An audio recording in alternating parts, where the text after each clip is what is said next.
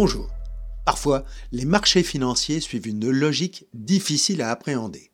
En effet, depuis le mois d'octobre, les taux obligataires avaient amorcé une décrue importante. Les taux mortgage, 30 ans de référence du marché de l'immobilier américain, après un sommet à 7,78, avaient ainsi reflué à 6,60 en l'espace de quelques semaines. Ce facteur a eu pour effet de freiner le développement d'une crise immobilière et doper le moral des ménages américains sensibles à l'effet richesse de cette partie de leur patrimoine. Il en a résulté des loyers repartis à la hausse, une forte progression des services aussi. L'inflation CPI de janvier en a été affectée puisque le rythme de sa baisse a déçu les investisseurs. L'inflation totale est passée de 3,4% à 3,1% et l'inflation corps, hors prix de l'énergie et de l'alimentaire, stagne à 3,9%.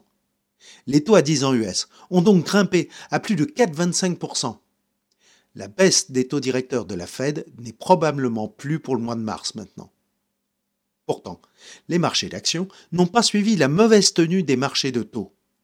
Amorcés depuis le début du mois de février, les actions aux USA, comme en Europe, Safran, Stellantis par exemple, sont portées par des publications de résultats bien meilleurs qu'attendus et des guidance pour la suite de l'année rassurantes. Un horizon plus éloigné pour les marchés d'actions, la baisse des taux n'est toujours pas remise en cause. L'inflation baisse très lentement, mais la tendance n'est pas infirmée. Les dernières statistiques de la semaine montrent ainsi qu'en France, où l'activité économique est quasi atone, l'inflation recule, 3,1% contre 3,7% et 3% pour l'indice Core. La barre des 3% n'est pas encore franchie, mais pour la première fois, certains anticipent que la BCE pourrait baisser ses taux avant la Fed.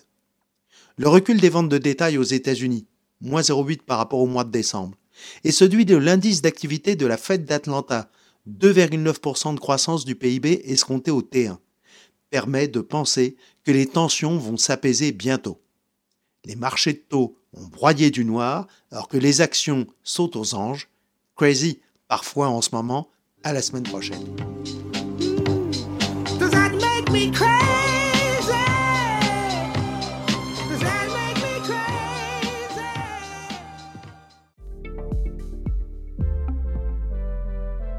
Retrouvez nos podcasts sur Spotify, Apple Podcasts et sur toutes les plateformes d'écoute.